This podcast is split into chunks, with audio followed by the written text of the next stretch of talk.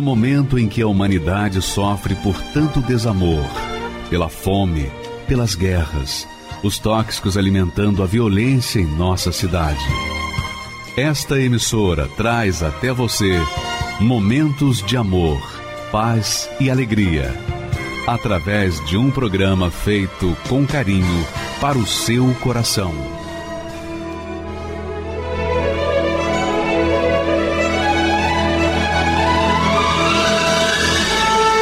E agora, com você, a Palavra Amiga do Bispo Macedo.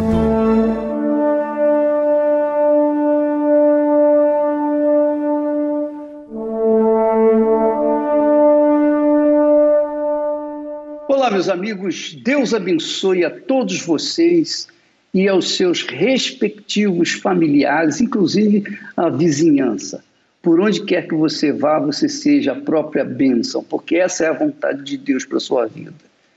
Talvez essa bênção, esse começar o, o programa, talvez seja estranho para você, porque você diz assim: puxa, eu estou vivendo aqui numa desgraça miserável, eu estou vivendo um pedacinho do inferno, eu não sei mais o que fazer para sair dessa situação crítica que eu estou vivendo? Será que isso é possível? Que Deus venha me fazer de mim a própria bênção? É possível isso? Pois é, se você tem essa dúvida, é porque você não crê no Deus, no Deus de Abraão, de Isaac, no Deus de Israel, você não crê no Deus dos nossos pais. Por isso que você pensa dessa forma. O Deus que nós levamos as pessoas a crerem é um Deus dos impossíveis. Nada é impossível para ele. Tudo é possível para ele. E tem mais, tem mais. Ele fez promessas que são extremamente importantes para aqueles que nele creem. Quem não crê, paciência, mas quem crê, verifica, confere nas palavras que saíram da sua própria boca, saíram da própria boca de Deus, mostram que ele, o que ele quer fazer na sua vida. Veja só o que ele disse para os seus seguidores, para os que nele criam, para os seus discípulos. Jesus disse assim: se vós, veja que há uma condição, se, se, se isso, então aquilo. se vós estiverdes em mim e as minhas palavras estiverem em vós, então essa é a condição. Primeiro, você tem que estar no Senhor Jesus. Em seguida, as palavras dele têm que estar em você. Quer dizer, você nele e as palavras dele em você. O que, que significa isso? Bom, eu vou explicar daqui a pouquinho. Se vós estiverdes em mim e as minhas palavras estiverem em vós, pedireis tudo o que quiserdes e vos será feito. Você crê nessa palavra? Você acredita nisso que está escrito? Quem falou foi Jesus.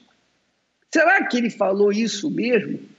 Porque pedir tudo, tudo, tudo, tudo, é tudo é tudo. Você pode pedir tudo, tudo, tudo é tudo. Então, se você pode pedir tudo, você pode pedir uma vida nova. Que tal? Hum? Você que está nos assistindo nesse momento com a vida toda estragada. Você não quer mais viver porque a sua vida só tem sido uma vida estragada literalmente uma vida infeliz, desgraçada. Você não sabe mais o que fazer para mudar essa situação. Você esperou pelos políticos, você esperou pelos parentes, você esperou pelos amigos, você contou com isso, com aquilo, com aquilo outro. Todos têm falhado com você, todos têm falhado. Mesmo aquelas criaturas que um dia disseram: Não, você pode ter certeza que eu vou te ajudar. Todas falharam, todas. Agora eu pergunto: será que Deus é capaz de falhar nas suas promessas? Será que Deus na pessoa do seu santo filho Jesus, é capaz de falhar nisso que está escrito? Se vós estiverdes em mim e as minhas palavras estiverem em vós, o que, que isso significa? Isso significa aliança. Aliança. No hebreu, quando Deus fez aliança com Abraão, a palavra, a palavra no hebraico antigo era Brit Milá. Brit Milá quer dizer que significa aliança com a palavra. Que quer dizer hoje, nos, nos termos atuais, é um casamento, é uma sociedade, um casamento, uma parceria. Jesus está oferecendo essa parceria para todas as pessoas.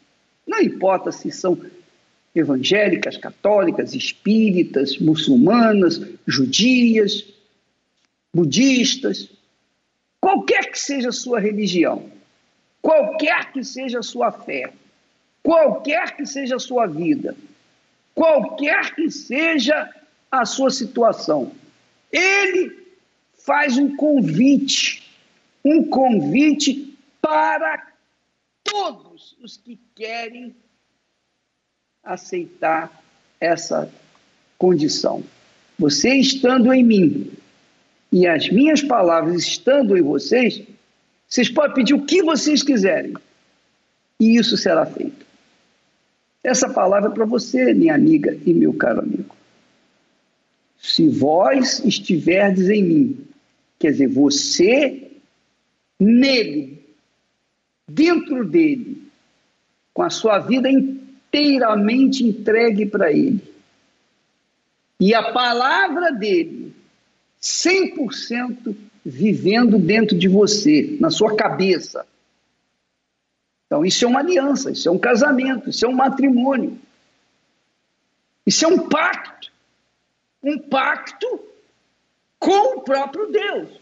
Se esse pacto se efetivar, se estas palavras se materializarem em você, se essas promessas se materializarem em você, então você tem o direito de pedir a Ele tudo o que você precisa. Tudo. Literalmente tudo é o que está escrito. Pedireis tudo o que quiserdes e vos será feito. Você acredita nisso? Pois bem, minha amiga e meu caro amigo, isso é para você. Ah, mas eu não mereço. Ele não está dizendo aqui se você merece ou não deixa de merecer. Ele não está exigindo isso. Ah, ele não está dizendo você tem que ser justo, você tem que ser bonzinho, você tem que ser caridoso, você tem que ser religioso, você tem que ser uma pessoa bacana. Nada disso. Ele só quer isso você nele, a palavra dele em você, que esse é casamento. Primeiro você se entrega para ele. Segundo, você segue, obedece a palavra dele. Isso é casamento. Isso é um pacto. Isso é uma aliança. É uma aliança de parte a parte. Então, se isso acontecer, se você casa com ele, então você tem o direito de pedir tudo o que você quiser porque ele é capaz de todas as coisas, inclusive fazer de você uma nova criatura. Ele é capaz de fazer de você uma nova criatura, nova, zero quilômetro. isso é possível? Zero quilômetro. Ele promete isso, nova criatura. Você, você poderia dizer assim: ó oh, meu Deus, eu tenho pensado em me matar, mas agora eu vou fazer um pacto contigo, eu vou fazer um, eu vou fazer um voto contigo, eu vou entregar minha vida para ti e a tua palavra vai ser o, o, o referencial, o norte da minha vida. Eu vou usar a tua palavra como o mapa para seguir nessa direção, a direção que o Senhor me der. Agora, eu te peço, por outro lado, o Senhor me dê uma vida nova. Eu quero começar do zero. Eu quero ter uma nova mente, eu quero ter um novo coração, eu quero ser uma nova criatura. Eu quero esquecer o que para trás ficou. Eu quero esquecer que um dia fui um infeliz, miserável, desgraçado. Eu quero esquecer desse tempo, eu quero começar do zero. Mas eu quero ter o privilégio de viver uma vida nova. Você quer isso? Então, faça um pacto com Deus. Agora, nós vamos ver o que, que aconteceu, o que tem acontecido na vida das pessoas que se entregam 100% para Jesus e que obedecem a sua palavra. Você vai ver o cumprimento dessa promessa na vida desses testemunhos que você vai assistir a partir de agora. Vamos assistir, por favor. Me considerava perigoso, literalmente perigoso. Atirar em outras pessoas, é esfaquear outras pessoas. Eu estava num processo assim bem complicado da minha vida que eu cheguei a morar no mato.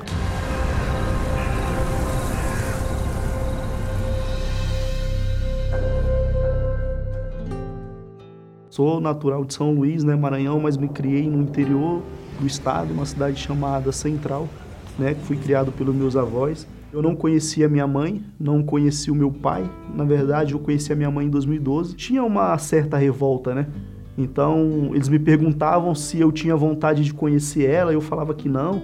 E aí vinham xingamentos, né? E aquele ódio, né, pelo fato de eu me sentir abandonado, me sentir preso, né?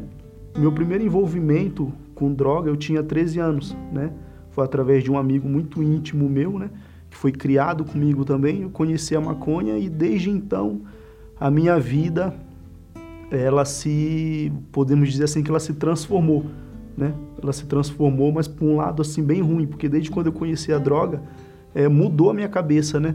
E daí, como nessa época a gente era envolvido é, em briga com pessoas de outros bairros, então aí começou, né? Eu é, atirar em outras pessoas, é, esfaquear outras pessoas. Na época me considerava perigoso, literalmente perigoso.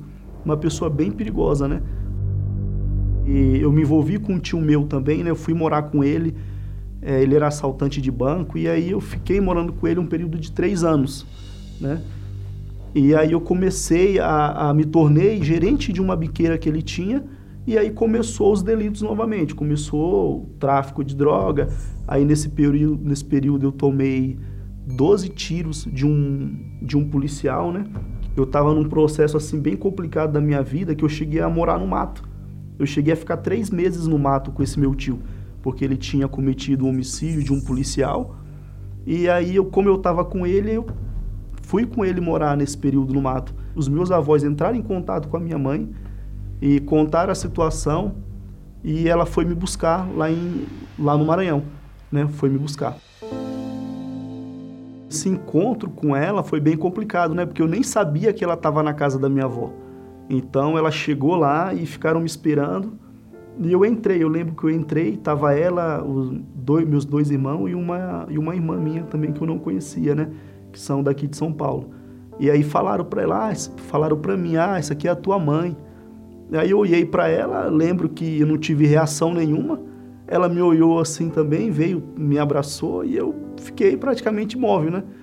E daí eu lembro que eu saí, né? Não, não cheguei a ficar muito tempo com eles lá, talvez pela, pelo sentimento que eu tinha por ela, né? De raiva, de ódio, né? E aí ela ficou um tempo lá, eu não lembro se foi uns 15 dias, e ela retornou para São Paulo. E eu continuei na vida que eu tava, né? eu era bem bem terrível mesmo assim, porque as pessoas olhavam para mim, até a minha própria família, e falava que não tinha jeito, né? Tinha primos meu que quando eu entrava na rua, eles falavam assim para mim, ó, se você não sair dessa vida, você vai morrer. Nesse período eu queria sair da vida que eu levava. Só que como assim, no Maranhão, é, as amizades que eu tinha, as pessoas que eu conhecia, tudo era do, do, do mundo do crime, então eu não via saída. Eu falava, como que eu posso sair dessa vida se as minhas amizades são essas, né? Só que daí eu, eu, eu estava enganado, né? Porque, no caso, não eram as mais amizades, mas sim eu, né? O problema não estava com eles, mas sim comigo, porque eu vim para São Paulo e isso não mudou.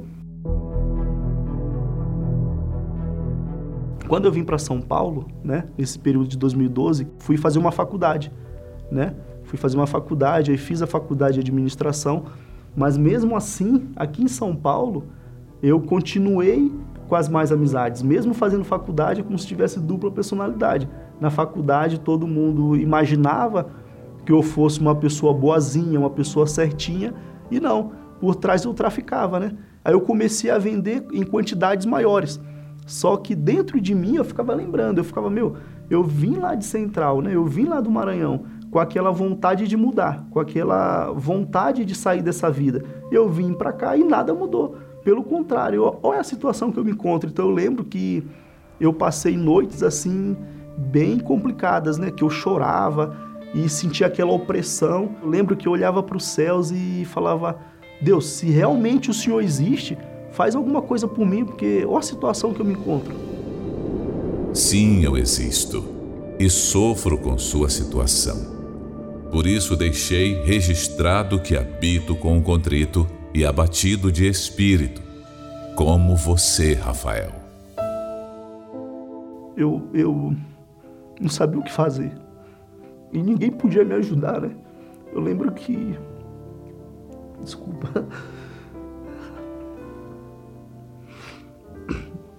Eu lembro que era terrível. Eu lembro que era uma opressão tão grande e eu não sabia o que fazer. E aí eu deitado na cama, eu comecei a passar de canal, que eu gostava de assistir muito filme, né? E ali eu vi um, um homem de Deus, um pastor, falando assim. É, começou a pregar, falar, ó, tem jeito, tem jeito. Aí eu lembro que ele falou que era na João Dias, em Santo Amaro. E eu fui. Eu lembro que eu fui, eu lembro que eu falei. Eu lembro que ele falou: vem do jeito que você tá. Se você é usuário de droga, vem do jeito que você tá. E eu lembro que eu peguei, bolei um cigarro de maconha, fumei, bolei um outro e fui com ele no bolso.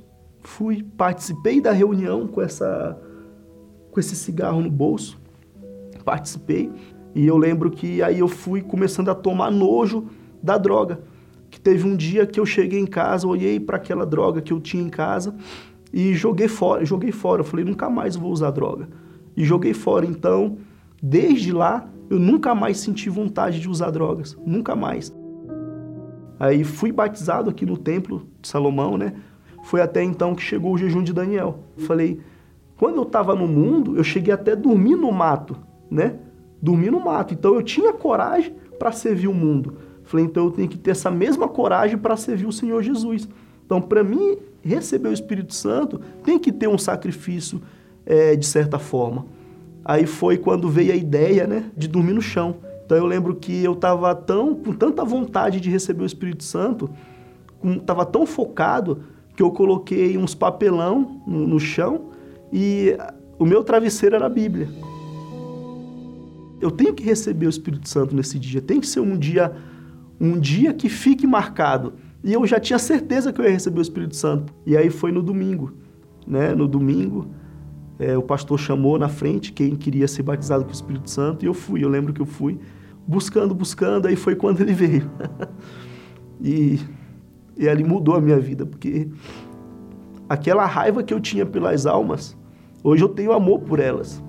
Hoje eu vejo as pessoas sofrendo eu sinto aquela dor e, e de saber que tem jeito, porque para mim teve jeito. É aquele ódio que eu tinha pela minha mãe, Hoje eu abraço ela, né? Hoje eu olho para ela com carinho. Pelo fato de eu ser uma nova pessoa, as coisas também mudaram para mim, né? Hoje eu tenho uma empreiteira, né? Então hoje as pessoas que trabalham comigo me vê como uma pessoa diferente, né? Inclusive já tem pessoas que trabalham comigo que já vieram à igreja pelo fato do meu testemunho, pelo fato de eu contar o que eu era é, no passado e eles veem hoje o que eu sou então isso de alguma forma é, evangeliza eles, né? Foi através da Igreja Universal que eu conheci o Senhor Jesus, né? Então hoje, não só pelos trabalhos que ela tem feito hoje, né, que é o trabalho do presídio na qual eu faço parte, a Igreja Universal é, é de suma importância hoje, né? Que é através da Igreja Universal que pessoas sofridas, pessoas é, deprimidas, pessoas que acham que não tem mais jeito, é através da Igreja Universal que essas pessoas chegam até Jesus hoje, né? Eu costumo dizer que Deus acho que não sei o que, que ele viu em mim, porque ele tinha todas, todos os motivos para não me querer, né? E ele teve misericórdia de mim. Né? Eu, eu acho assim que Deus é, é maravilhoso, é misericordioso demais, porque eu estava no fundo do poço e ele me resgatou. Ah, como me alegro em fazer nova todas as coisas na vida daqueles que me buscam. Se você queria tanto me encontrar, eu estou aqui por você.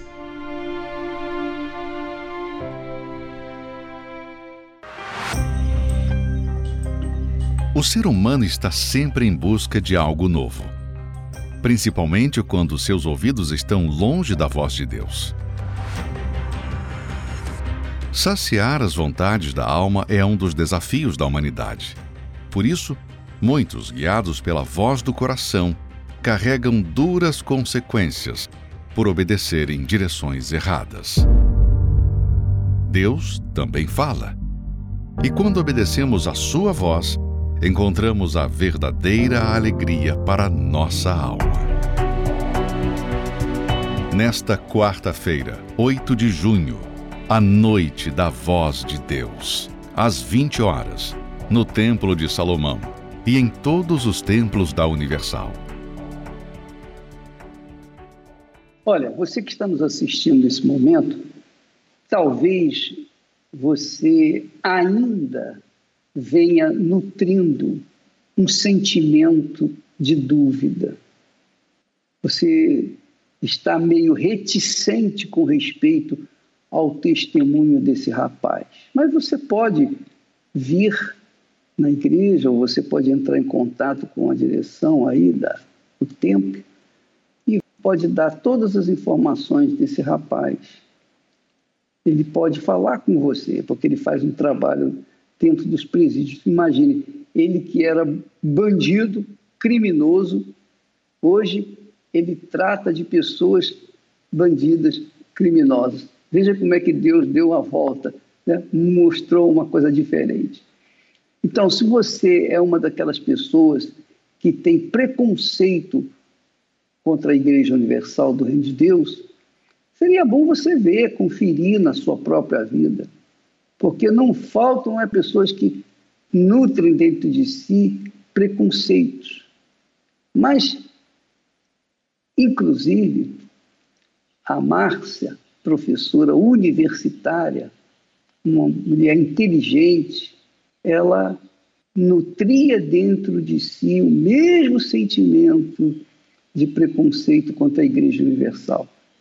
Mas a história dela vai mostrar que ela estava errada e que o certo era mesmo o próprio Deus na sua palavra. Vamos assistir, por favor, o testemunho dela. Meu nome é Márcia Helena Vieira de Rezende, eu tenho 62 anos de idade.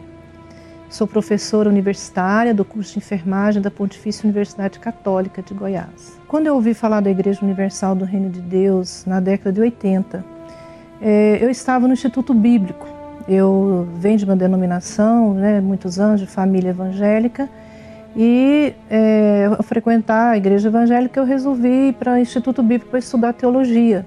No entanto, é, quando a gente estava lá, ouvia dizer de uma nova igreja que estava surgindo, que o diretor, o, né, o, o presidente dessa igreja chamava Edir Macedo, e que ele enchia as igrejas né, de pessoas brincando com a fé das pessoas. Então, naquele instituto bíblico, junto com pastores, bispos, nós discutíamos muito o andar dessa nova igreja que estava surgindo no Brasil, que era a igreja né, é, universal do reino de Deus. A gente desdenhava da forma como era apresentada a igreja, né?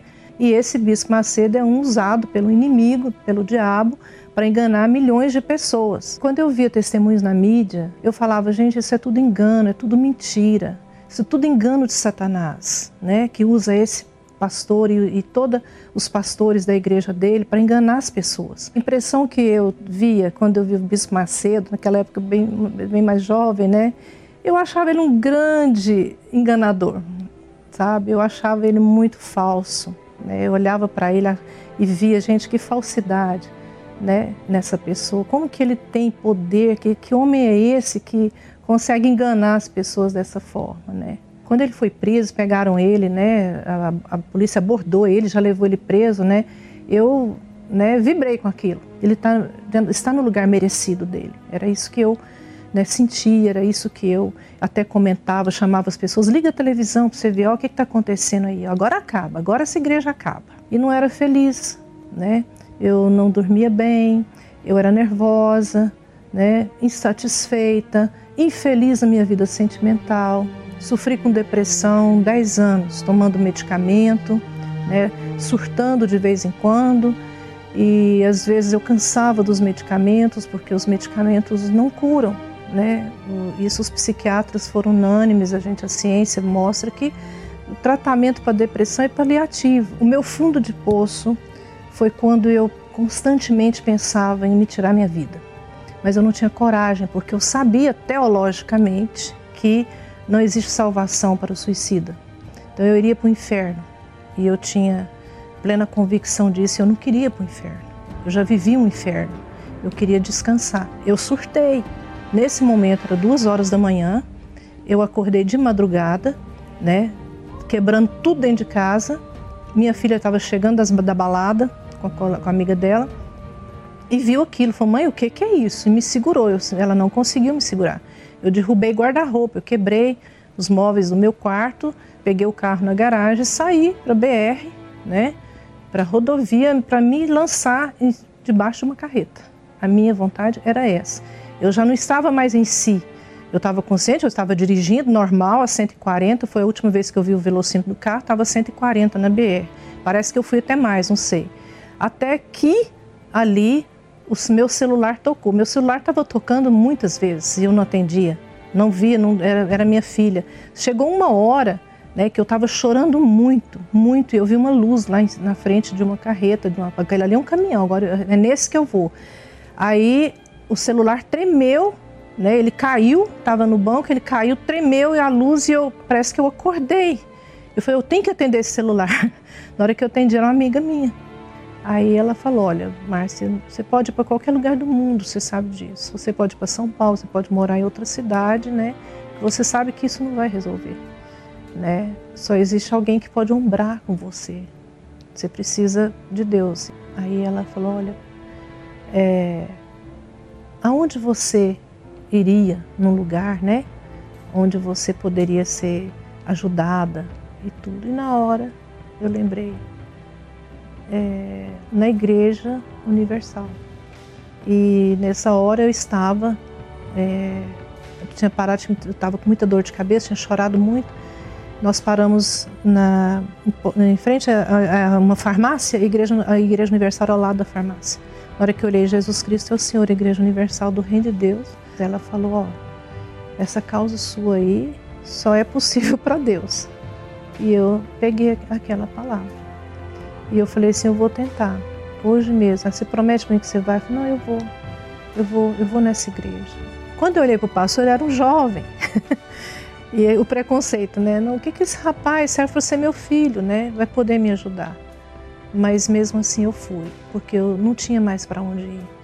Eu não tinha mais a quem recorrer, psiquiatra, dinheiro, viagens, fuga, eu não tinha mais para onde fugir. Foi minha última tentativa. Eu entrei ali um trapo. Eu entrei ali que eu não conseguia subir escada lá na igreja. E o pastor estava lá naquela simplicidade, cheio do Espírito Santo, do amor de Deus, era próprio, eu vi próprio Jesus ali.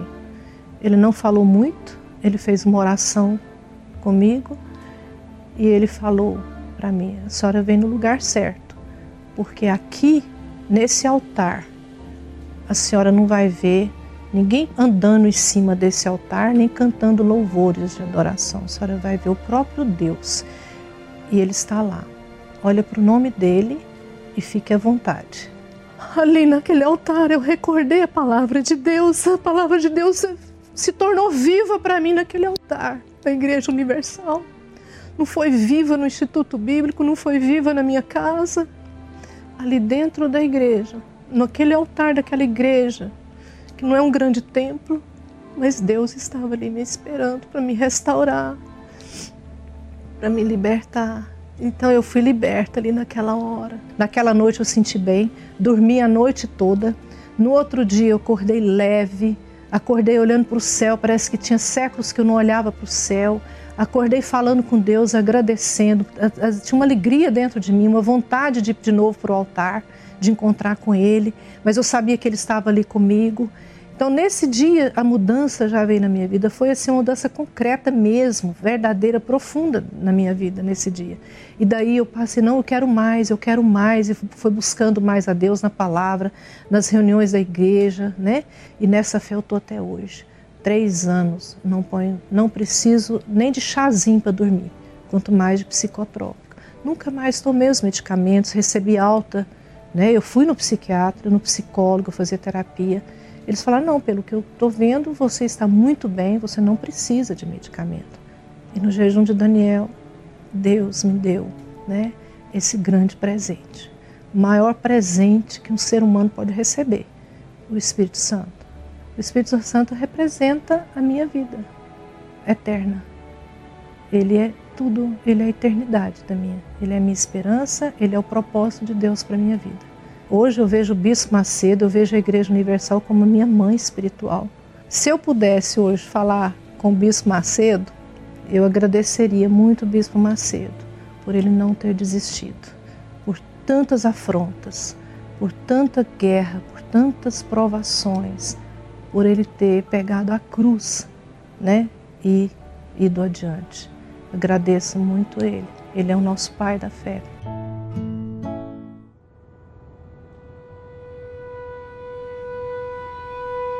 O espelho não mente. O tempo está passando. E você também. Como é difícil de entrar na cabeça do ser humano de que é isso que somos não quer aceitar que este corpo tem prazo de validade. Busca a todo custo sua imortalidade nesse mundo, pois o aqui e agora é tudo que eles têm. Envelhecer é o desespero de muita gente. E retardar ou mascarar esse processo natural da vida se tornou o grande objetivo dessa geração que investe tempo e dedicação ao cuidado excessivo com algo que cedo ou tarde irá se desfazer. São inúmeros os exemplos daqueles que viveram o auge da beleza e hoje fazem de tudo para se manter assim. Porém, só estão piorando as coisas.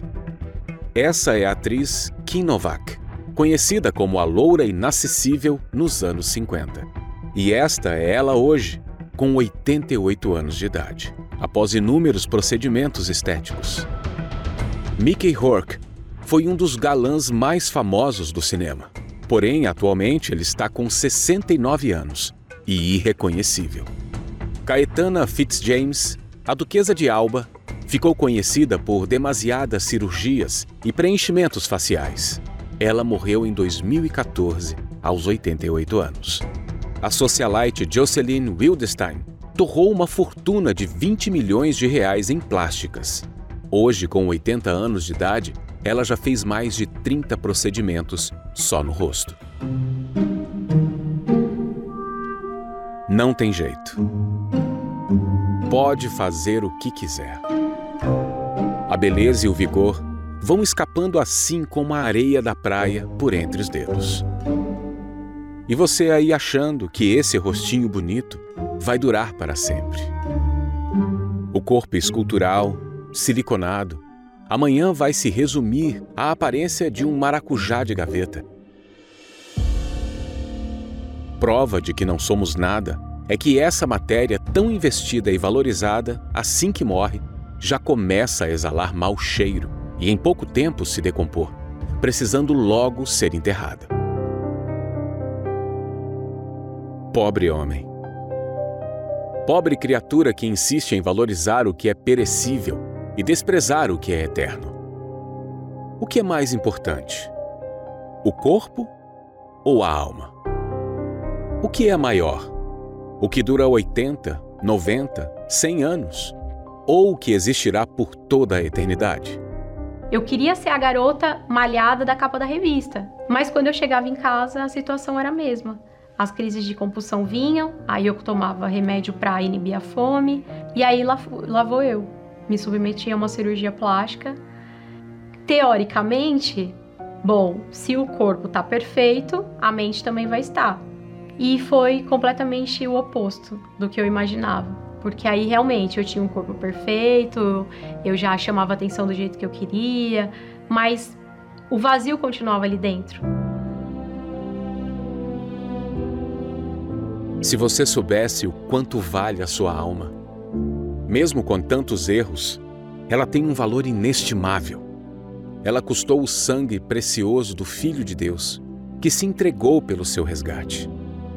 Quem descobre o seu valor aplica toda a sua força e inteligência em zelar este tesouro imperecível. Não é desprezar o corpo, muito menos não cuidar dele. É não desprezar a alma por qualquer outra coisa. Hoje eu tenho pleno entendimento que o meu corpo, a minha aparência, não é nada, é pó. Mas o mais importante é a salvação da minha alma. É a certeza que se hoje Jesus voltar ou ele me levar, eu vou para o reino dele. O que é mais importante? O corpo ou a alma? Olha, quando fala da alma, eu sinto gozo na minha alma, vontade de rir, de dar gargalhada. Sabe por quê? Porque um dia, já faz muitos anos, são 58 anos. 58 anos atrás, eu era jovem, muito jovem, tinha 18 anos. Então, eu vi na minha cabeça, eu estava pensando, veja só, eu estava pensando nos meus projetos pessoais, eu estava estudando, eu estava fazendo o pré-vestibular para entrar na faculdade. E aí, do nada, veio um pensamento, que é claro que foi o Espírito Santo. Porque quando ele fala, ele convence. Quando o Espírito Santo fala, ele convence, não tenha dúvida disso. E a palavra foi essa: o que, que adianta você ganhar o mundo inteiro e perder a sua alma. O que, que adianta? O que, que adianta você realizar todos os seus sonhos e perder a sua alma? Porque, por mais que a gente conquiste neste mundo, um dia tudo vai se acabar. A morte vai apagar. Mas, quando a gente começa a se preocupar com aquilo que é eterno, que é a alma, o corpo é perecível, mas a alma não. A alma não morre. A alma não morre, não tem jeito. Então, eu fiquei pensando, meu Deus, como é que eu faço para não perder a minha alma? E aí Deus, na pessoa do Espírito Santo, me apontou o Senhor Jesus. Foi ele quem disse que adianta ganhar o mundo inteiro e perder a sua alma. O que, que adianta? O que, que adianta você realizar todos os seus sonhos? Mas um dia esses sonhos vão acabar, cedo ou tarde. Um dia você não vai sonhar mais, é ou não é? E tem mais uma coisa, deixa eu falar bem pertinho aqui. Não adianta acender vela na segunda-feira para a alma de fulano, beltrano, cicrano. Porque depois que morre, a alma já tem o destino traçado. Já tem o destino fixo. Ou vai para Deus, ou vai para o inferno. Não existe purgatório. Não existe lugar intermediário onde se possa purgar ou expurgar, espiar os pecados. Não, a alma enquanto está no corpo da gente, a nossa cabeça, a nossa inteligência, o nosso intelecto ou o nosso espírito pode definir o destino dela. E eu defini o meu destino. Eu abracei a fé. Eu investi na minha alma. E são 58 anos de vida com Deus. Então, nesta quarta-feira, minha amiga, meu amigo, venha receber mais informações. Venha saber o porquê que você sofre. Por exemplo, veja só como a alma sofre. Quando uma pessoa sofre por conta de um amor não correspondido, quem é que está sofrendo nesse momento?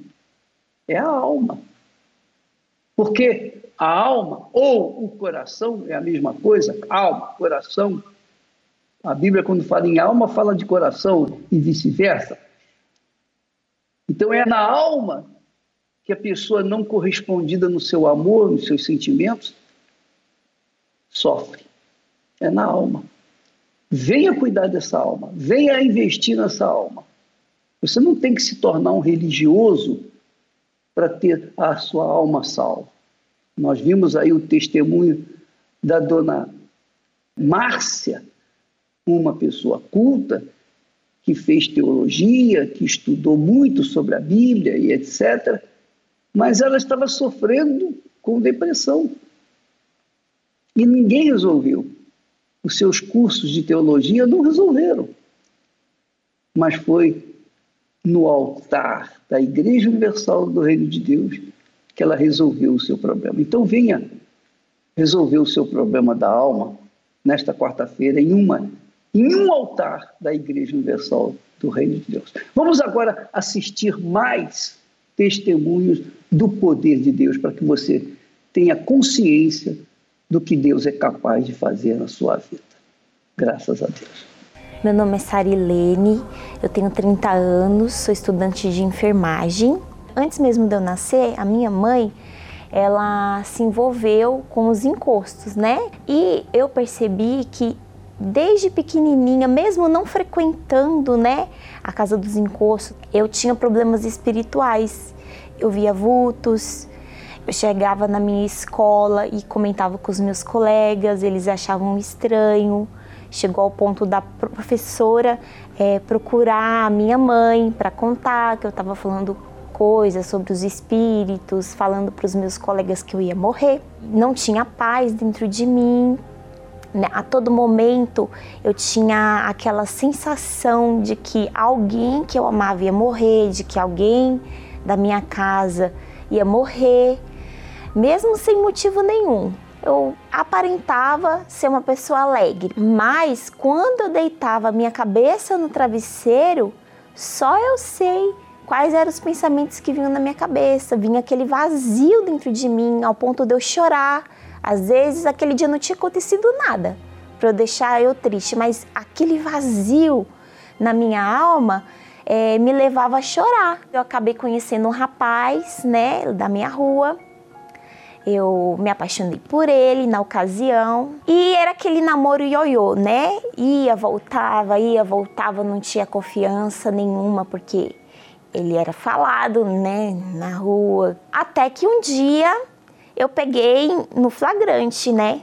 Eu peguei no flagrante ele me traindo com uma menina. Naquele dia que eu peguei o meu namorado me traindo, eu lembro como se fosse hoje, foi num ano novo. Eu cheguei para as minhas colegas e falei assim: olha, agora eu vou pegar firme na igreja. Agora eu vou, vou levar a sério a igreja. Porque eu lembro que eu, eu me sentava no fundo. Eu fazia o que? Uns quatro meses que eu estava indo para a igreja, mas eu só sentava lá no fundo da igreja, não levava a sério eu fazia chacota junto com as minhas amigas. E uma dessas minhas amigas, que era afastada da igreja, ela tinha se afastado, ela falou para mim, me deu um conselho. Falou assim: Sarilene, você vai? Se lança de cabeça. Fui, comecei aí, comecei a pegar firme, fui sendo acompanhada, né? Eu me batizei nas águas, eu me converti. Só que o que, que acontece? Eu me converti de fora para dentro. Dentro de mim, eu ainda tinha uma malícia, né?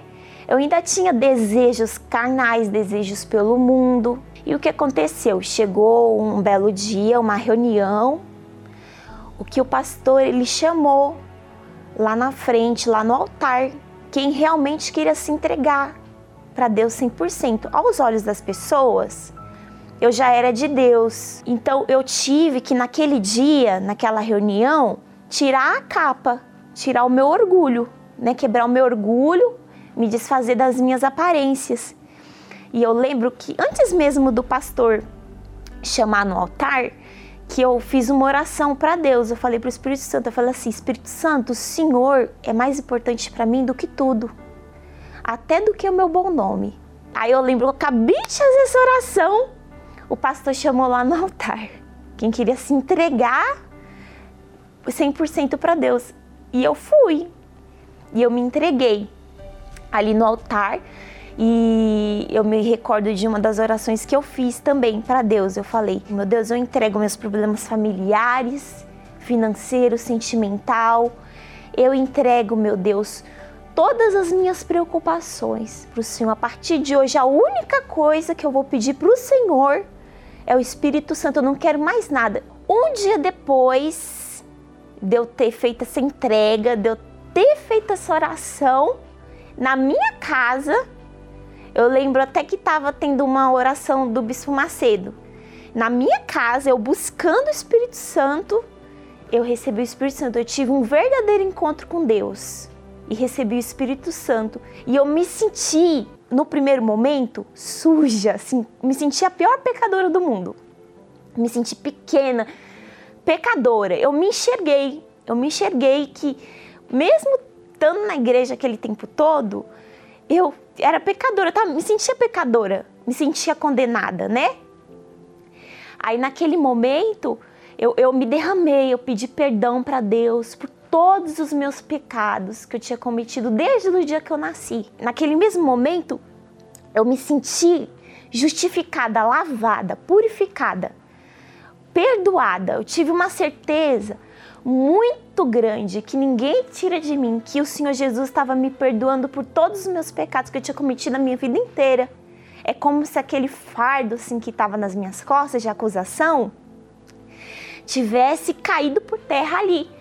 E, e, e, eu recebi a misericórdia de Deus naquele momento. Eu recebi a misericórdia de Deus. Eu fui perdoada. E, e o Espírito Santo ele veio. Eu passei a ter paz naquele mesmo momento eu lembro que eu fiz uma oração pelas almas, pelas pessoas que estavam sofrendo lá fora. Eu, eu aprendi a perdoar, eu aprendi a olhar as pessoas com misericórdia, porque aquele momento eu senti a misericórdia de Deus. A misericórdia de Deus foi tão grande comigo que hoje eu não me vejo mais digna de não ter misericórdia com as pessoas. Hoje eu tenho facilidade em perdoar. Eu tenho paz, paz com Deus. Eu passo minhas lutas, minhas guerras, né? Como todas as pessoas, mas eu tenho paz. E hoje Deus ele conta comigo para ajudar outras pessoas. Hoje eu sou feliz por completo, mas essa felicidade ela só foi possível depois que eu coloquei o Espírito Santo em primeiro lugar. Hoje eu entendo porque que a Bíblia fala buscar em primeiro lugar o reino de Deus e as demais coisas vão ser acrescentadas. Hoje eu tenho os rios de água viva jorrando de dentro de mim. E além da gente se fortalecer, a gente tem para dar também, ao ponto de que se a gente está passando uma luta, mesmo passando lutas, a gente consegue ajudar outras pessoas. Graças a Deus, tá vendo? Essa é a fé. Esse é o poder da fé que faz transformar a vida das pessoas. Esse é o poder que Deus nos empresta e que Ele quer fazer transformar a sua vida. Nesse momento, o bispo Misael vai entrar em oração em seu favor. Você que está gemendo aí mesmo agora, aproxime-se do seu televisor, do seu receptor, coloque a sua mão no seu receptor, como se estivesse segurando a mão do próprio Deus. Feche os seus olhos e vamos falar com ele.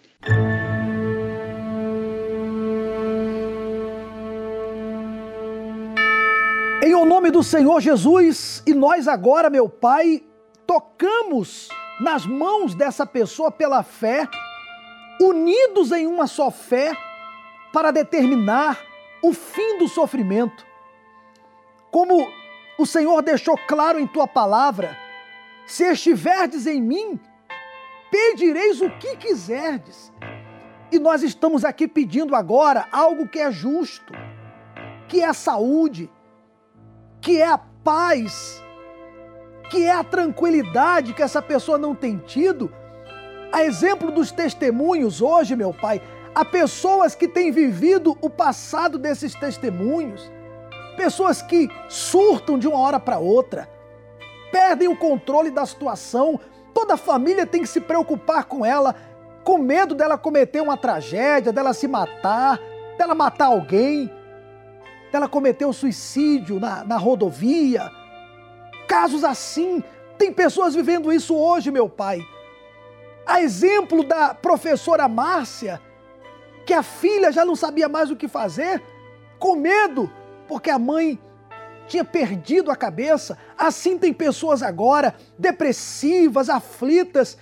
Então visita, visita essa criatura e ainda que ela não esteja nos ouvindo, mas se tem alguém da família orando, então que essa pessoa, esse familiar, seja um canal para que a tua luz chegue ao depressivo e mude essa situação e arranque esse pensamento de morte. Eu oro pelos viciados, aqueles que estão no mundo do crime, das drogas. Essa pessoa que entrou no mundo do crime e agora quer sair, mas não tem forças.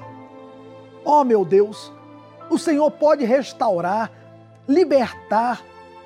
O Senhor pode fazer novas todas as coisas. Faça dessa pessoa uma nova pessoa. Traga essa transformação a partir desse momento. Eu determino a cura dos doentes, a libertação dos oprimidos, a transformação total dessa pessoa. Eu oro também, meu Deus, por aqueles que nesse momento estão enfrentando um grande problema. Quem sabe essa pessoa até tem te buscado mas ela recebeu uma notícia que abalou a sua vida. Ela está vivendo um momento difícil, uma situação que parece um pesadelo. Nunca imaginou passar pelo que ela está passando. Dê forças a essa pessoa agora, para que ela possa sair dessa tempestade com a vitória. Que ela possa sair desse terremoto com vida com a vitória. Eu estendo as mãos e determino a bênção do Senhor na vida de todos que também tocam no aparelho receptor. Sejam abençoados agora. Em nome do Senhor Jesus Cristo. Seja consagrada essa água, que essa água venha só confirmar o que nós já determinamos. Em nome do Senhor Jesus. Diga graças a Deus meu amigo e minha amiga, olha aqui para mim. Essa luta vai passar. Essa guerra que você está vivendo, esse momento difícil, isso vai passar. Creia, creia. Talvez você não entende por que está acontecendo com você isso. Ouça bem, eu não estou lhe vendo, mas Deus fala com você nesse momento. É com você mesmo. Você sabe, você percebe que é com você. Essa luta vai passar. Esse problema que você está enfrentando ainda será o seu testemunho amanhã. Essa luta vai fazer parte do seu testemunho. Creia. Beba da água com fé. Algemado por um peso.